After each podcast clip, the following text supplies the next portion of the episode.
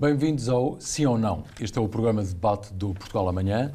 Esta semana perguntamos: para reter os talentos jovens que têm emigrado nos últimos anos em busca de melhores salários, o Estado poderia isentar os jovens de IRS, por exemplo, durante 10 anos após a licenciatura? Sim ou não? É claro que este é apenas o exemplo de uma medida que qualquer governo pode equacionar, porque uh, o importante aqui é é preciso estancar a sangria de milhares de jovens formados em Portugal e que vão viver e trabalhar para o estrangeiro, onde conseguem melhores condições, uh, deixando o Estado de receber impostos e contribuições para a Segurança Social por parte de quadros que são qualificados. Ora, comigo está António Leitão Amaro, deputado e gestor, uh, também Paulo Marques, que é professor no ISCTE e também do Observatório do Emprego Jovem. Uh, Bem-vindos a este, este, debate. Tem um minuto, um minuto e meio, cada um para a defesa da, da sua tese, depois começamos uh, livremente o, o, debate e podem-se interromper. Temos uh, 25 minutos, mais ou menos. António, começa por si. Uh, em primeiro lugar, muito, muito uh, obrigado pelo convite e desejo o maior sucesso a esta publicação, porque de facto a preocupação de elevar a, a qualidade e a substância do debate das políticas públicas em Portugal é fundamental. Muito Porquê é que é muito importante dar um sinal também uh, fiscal em IRS uh, para atrair talento jovem? Portugal vive um drama. Se um país se projeta no futuro uh, e pensa que está a perder uma parte muito significativa, não apenas dos seus jovens, mas dos seus jovens qualificados, e não é apenas, ou não foi apenas um problema de uma crise já passámos um ciclo mais de recuperação económica e ele existe. Isso é um drama para as perspectivas. É o problema do financiamento do Estado e dos serviços públicos, é o problema do financiamento do, sistema de pensões, é o problema da realização enquanto país. Os, os pais esperam que os filhos saiam e isso é um drama para não voltar. Não é um problema de passar algum tempo e voltar. Nós temos que resolver, por isso, as causas do abandono. Repito, não estamos a falar de e saídas temporárias para ganhar experiência profissional da formação. Até podem ser vantajosas para os jovens que o fazem temporariamente. O problema é uma situação massiva por falta de oportunidade no país. E eu diria que nós temos três grandes razões. Uma é rendimentos insuficientes. Em segundo, com esses rendimentos não conseguir pagar casa, porque as casas estão demasiado caras e inacessíveis. Terceiro, a condição no mercado laboral é uma condição de exclusão, é um mercado dual em que os que estão de fora e a entrar enfrentam uma barreira de grande rigidez que protege quem está dentro. O debate é, mas vamos falar a seguir do resto, é muito focado no, no, no tema dos rendimentos. Nós conseguimos melhorar o rendimento dos jovens, pagando, desde que os empregadores paguem mais, podemos ir lá também, mas o Estado já agora tirar um bocadinho do que cobra e o Estado cobra 34% para inserir, injetar no sistema de pensões e depois uma, um nível de IRS que nos escalas mais elevados chega ao 40%, aos 40% e 45%.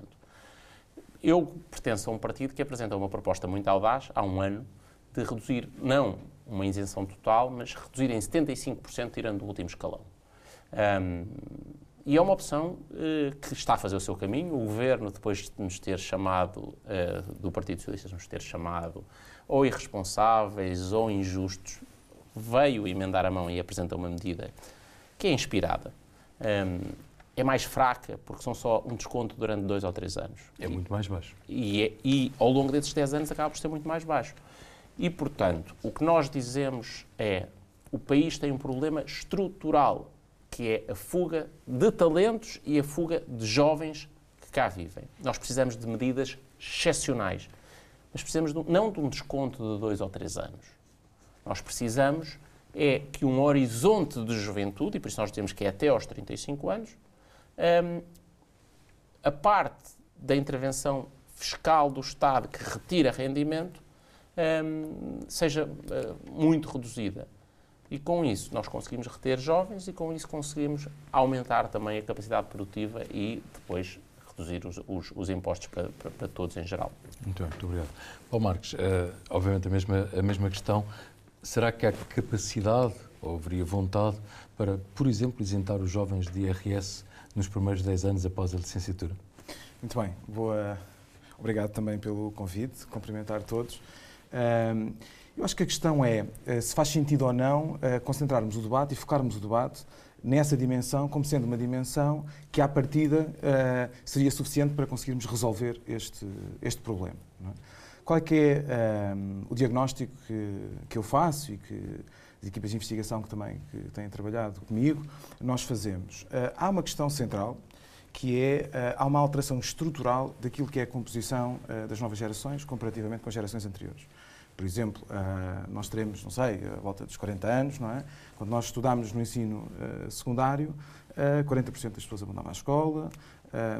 No início dos anos 2000 uh, eh, havia 10% dos jovens que terminavam uma formação superior e nós neste momento temos um, 44, 45% dos jovens dos 25 aos 34 que termina o ensino superior, que é uma mudança absolutamente avassaladora. O abandono escolar caiu uh, muito substancialmente e há uma mudança absolutamente radical, não é? Foi disruptivo, não foi, não foi um processo gradual. Se compararmos com outros países da Europa do Sul, eh, a Itália tem 20 e tal por cento de jovens com formação superior, é isto, não é? E, uh, e outros países estavam muito à nossa frente não fizeram esse, esse progresso. O que é que isso provocou?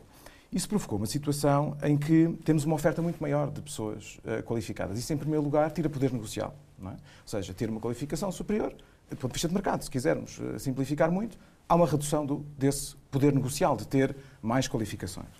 Em segundo lugar, há uma questão absolutamente estrutural, que é, houve esta mudança do ponto de vista das qualificações, mas ela não se verificou ao mesmo ritmo naquilo que é o padrão de especialização da economia. Ou seja, claro que houve mudanças. Uhum. Não, não, não, não, aliás, estamos aqui no Tagus Park, é óbvio que há também empresas inovadoras, é óbvio eh, tudo isso. Mas ela não foi ao mesmo ritmo. Uh, não foi ao mesmo ritmo. E isso, ehm, conjugado com o facto de termos tido uma crise económica em que o desemprego jovem aumentou muito, ou seja, crise financeira de 2008, crise da dívida soberana de 2011, o desemprego jovem chegou quase aos 40%, de certa forma uma, uma ruptura também do salário de entrada no mercado de trabalho, porque para além de haver mais qualificados e perderem poder negocial, para além uh, de ter uh, havido uh, todo este toda esta situação do padrão de especialização da economia que não se alterou. O desemprego ainda tirou mais poder negocial. Que para resolver isso é necessário uma ambição e, uma, e, uma, e um nível de, de, de, de, agenda estratégica que vai muito para além uh, da questão dos impostos. Aliás, porque se nós uh, pensarmos e passarmos a mensagem de que isso por si só vai resolver, uh, podemos ficar numa situação em que também criamos expectativas aos jovens que depois não se concretizam, não é? Porque a questão é, se os jovens têm salários de, de mil euros, não é? Eles até podem pagar menos IRS, mas isso é suficiente para eles cumprirem os seus sonhos, como estava a dizer o António? As suas expectativas terem um, terem um emprego de acordo com as suas áreas de formação? Ou seja, nós mudamos a economia, do ponto de vista estrutural, e isso é muito difícil, nós, nós sabemos isso. Há muitos, há muitos estudos sobre uh, os países que tiveram mais sucesso em acelerar uh, uh, o padrão de especialização da economia. Há vários países que o, que o conseguiram fazer.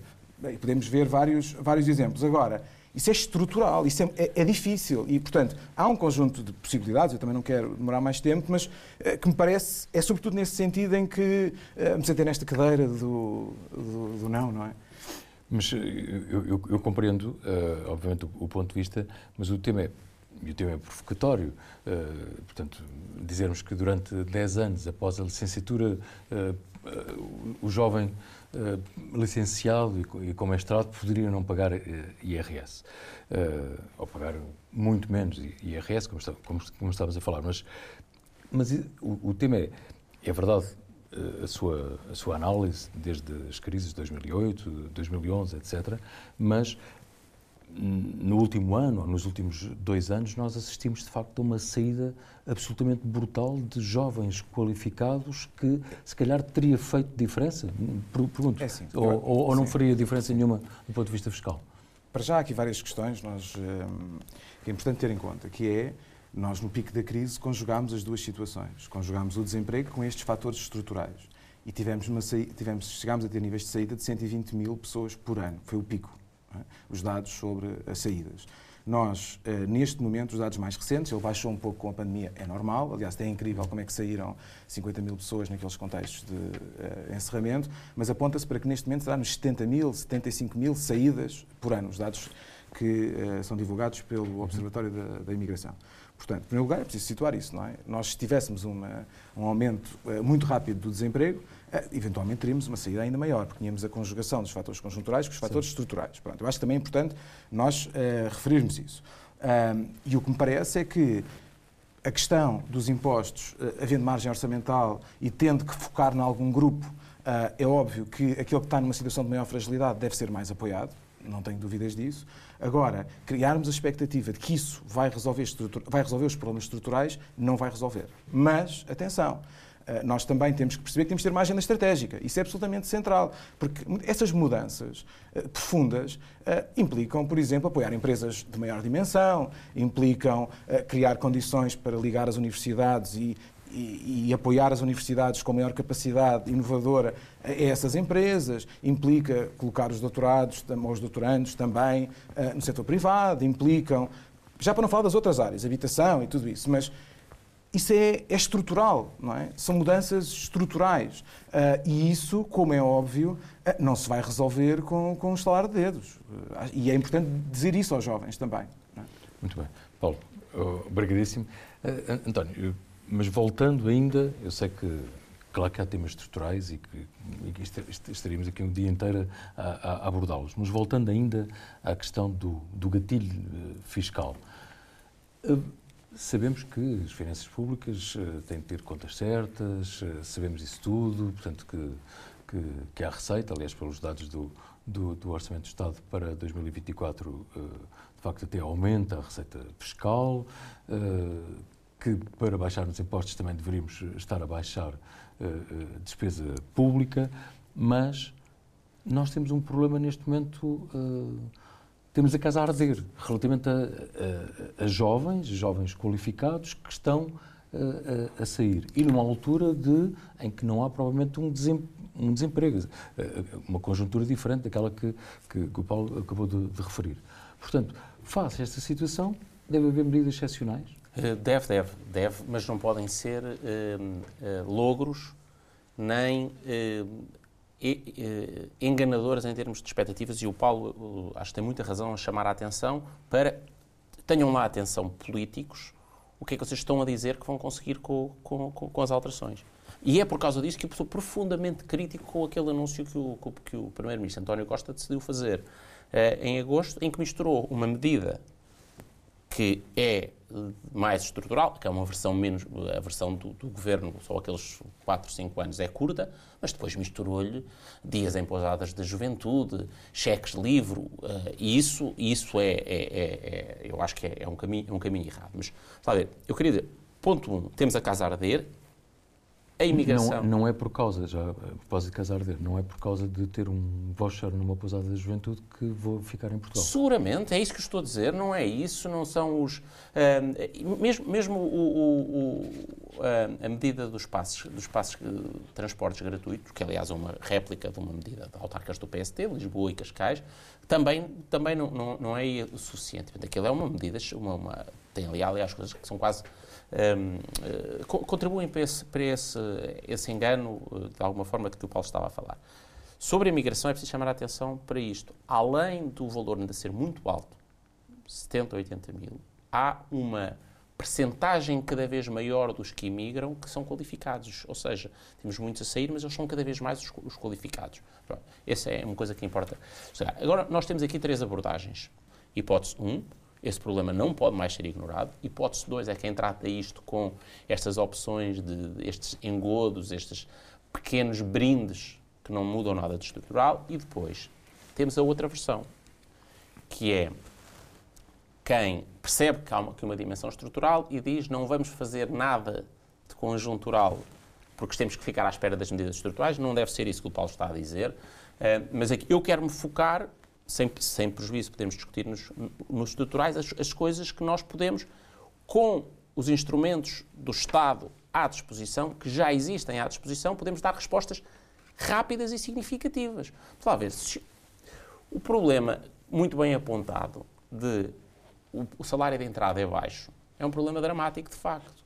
Só que temos um, a estrutura do IRS não é só porque já tira alguma coisa quando os jovens entram, mas é que quando eles começam a pensar, eu entrei com, no mercado de trabalho com 23 ou 24, daqui a 4 ou 5 anos as minhas qualificações iam-me fazer subir, iam-me fazer ganhar mais. O, o próprio percurso de subida, de subir na vida, se realizarem, crescerem, depois a seguir vão casar, ter filhos, o que seja, a opção que for, a viver com os amigos, o que seja. Isto é altamente castigado pela estrutura e pela opção de um IRS com um grau de agressividade. Não é ele ser progressivo que eu concordo. É uma, uma progressividade muito agressiva, em que os jovens hum, olham para a perspectiva de eu crescer aqui e veem para que é que eu vou ainda trabalhar, aplicar as minhas qualificações, ou seja, num país, uma das maneiras da tal sobrequalificação de que o Paulo falou não ser dramática é que ela possa recompensar, mesmo que ela pudesse recompensar, isso já, já seria trágico, não compensar no primeiro ano. Agora, este prémio negativo ao progresso, ao crescimento, à maior produção, é, é terrível. E é por isso até porque, peço interromper, até porque também há concorrência de quadros estrangeiros jovens que vêm em multinacionais, vêm trabalhar para cá, uh, que obviamente ficam fascinados com o sol e a praia e, e tudo isso, mas têm uma grande vantagem competitiva uh, certo. Com, os portugueses. Pronto, admito, aí temos, temos dois cenários. Se vêm a pagar a mesma tributação que a nossa, a grande diferença é que eles estão com salários, salários dos países de origem. Uhum. Um, e aí o problema já não é um problema de fiscalidade, é o problema da estrutura, e o Paulo tocou em alguns desses pontos, da especialização da economia, a dimensão das empresas, um, a falta de, de inovação, de, de injeção de, de, valor acrescentado, inovação e desenvolvimento, uh, e algumas barreiras induzidas pelo Estado, muitas delas são fiscais e burocracia, e, um, e portanto, e rigidez de mercados. Um, que deveria, e é a grande solução, obviamente, nós baixarmos o IRS retira a penalização que o Estado, fiscal que o Estado dá. Mas atenção que ela é muito grande. E como nós não queremos eliminar as contribuições para a segurança social, porque nós já temos uma situação dramática em termos de, do nível de, de, de, sustentabilidade no longo prazo também para estes jovens, é no IRS que temos de trabalhar e temos de trabalhar com muita agressividade. Cientes de que para um problema dramático e de uma dimensão estrutural muito significativa, tem causas estruturais, mas é um problema estrutural, nós precisamos de uma resposta estrutural. Quer dizer, eu acredito num país onde se vai pagar no futuro muito menos IRS eh, em geral. Acho que nós devemos avançar, fazer, retirar tributação sobre o trabalho. Só que esse trabalho para o conjunto da população demora mais tempo. Uh, porque nós precisamos de fazer essa tal otimização da, da, despesa, da, da despesa do Estado, cortar benefícios fiscais, recompor o sistema fiscal e, portanto, enquanto o estamos a fazer, nós temos que escolher uma prioridade. E a nossa prioridade, e a prioridade em que eu acredito, é nós temos que estancar essa saída e dar este, saída, este, este sinal nas remunerações. Paulo, uh, introduzia também um outro, um outro tema uh, que é ver, que obviamente que é, que é importantíssimo relativamente a esta questão também de, uh, dos jovens e dos jovens, as perspectivas que, que têm e da, e da saída que, que temos assistido, mas que implica de facto um inverno demográfico e, e, sabemos que isso tem efeitos, obviamente, para, enfim, para, para o Estado, do ponto de vista da segurança social, etc. Mas, um, se não fosse compensado por imigração, pela entrada de, de, de estrangeiros a vir trabalhar para, para Portugal, um, também não parece haver muitos incentivos também aos jovens para por um lado, ficarem cá e também constituírem família. Portanto, há, há, aqui uma questão de demografia, que é uma variável que eu gostava de, de colocar e que imagino que seja uh, analisado também no Observatório de, de, de Emprego Jovem. Sim. Uh, eu acho que há uma coisa uh, interessante relativamente a isso, eh, relativamente à questão demográfica, que é quando nós perguntamos aos jovens Houve uma iniciativa que até foi patrocinada pelo Presidente da República uh, e que nós tivemos envolvidos, o Observatório do, do Emprego Jovem, um, e houve auscultação aos jovens, às organizações da juventude, e depois houve uma auscultação também aos jovens que, um, que trabalhavam em grandes empresas que assinaram um pacto uh, para a promoção do emprego jovem, etc.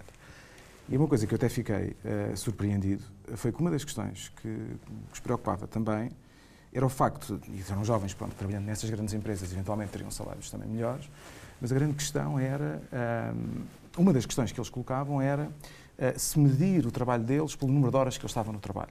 Portanto, sentirem que não havia, ah, muitas vezes nas empresas, essa a cultura do último que sai, é o, que fecha a porta, não é? É o, é o verdadeiro trabalhador. Um, e isso são questões que importam aos jovens, porquê? Porque a questão de conciliação de trabalho com a vida familiar, a realização, a, portanto, mesmo esses jovens que estão nessas empresas uh, colocam outras dimensões também, que também têm algum grau de subjetividade, mas que também são importantes, é? Quem diz isso diz a questão da conciliação do trabalho com a vida familiar ao nível uh, de, uh, dos custos que estão associados à, às creches e a, a, a, tudo isso, não é?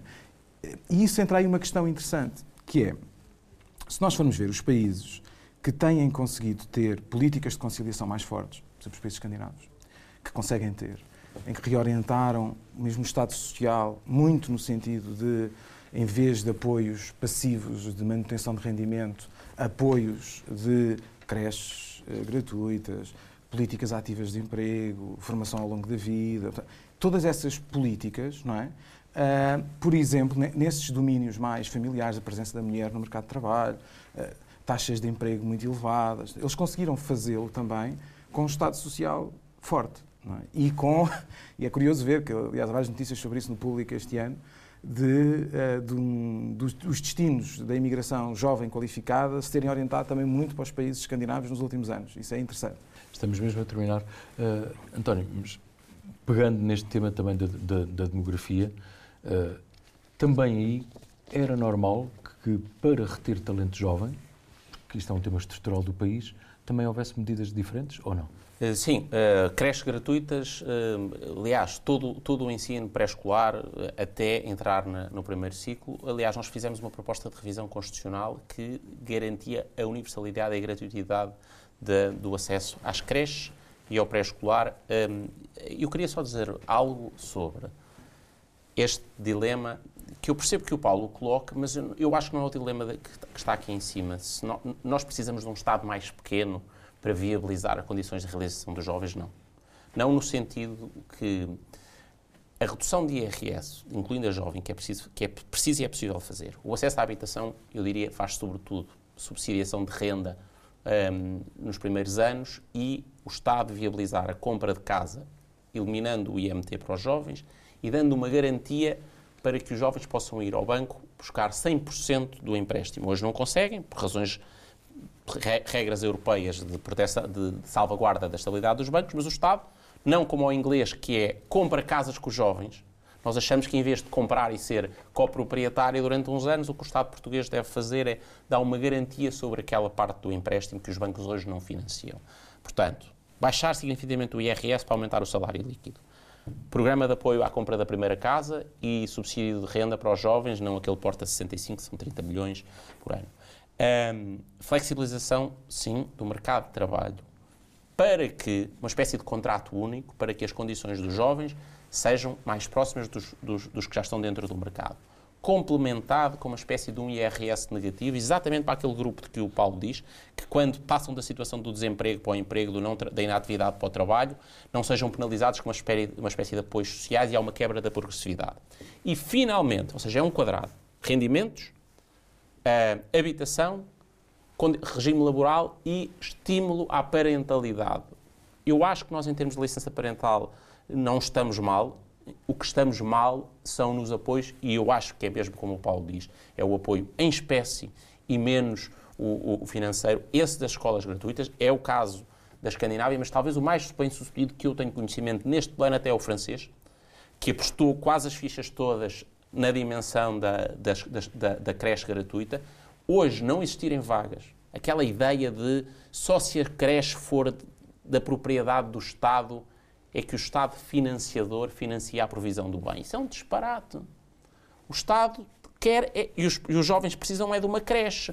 Se a creche é gerida pela junta de freguesia, pela uma IPSS, por uma, por uma associação ou uma entidade privada, ou pelo Estado, que já agora tem muito poucas creches, é indiferente. E, e, e a quebra à universalidade para essa cegueira ideológica, ou seja, este conjunto de medidas, e concluo com isto, tem uma expressão financeira que é compatível com uma recomposição da taxação e da, e da, tributação e com mais eficiência em alguns, na gestão de alguns serviços públicos. E, portanto, eu acho mesmo que isto é pagável e é pagável não apenas com o cenário, como se costuma dizer, o cenário base que temos hoje, como com o efeito das chamadas políticas variadas ou variantes, com a variância de passamos a fazer isto, mantemos mais jovens, os jovens produzem mais, têm um incentivo a ficar e a produzir e a qualificar-se e a gerar ainda mais, com isso mais riqueza, mais impostos que pagam estas medidas. António. Paulo, ficaríamos com certeza aqui o dia inteiro a conversar sobre este. Mas é a ditadura do tempo. Muito obrigado. Obrigado. Um, é tudo. Já sabe que pode ver, ouvir e ler o sim ou não no site amanhã.pt, claro, também no jornal Portugal Amanhã. Boa semana.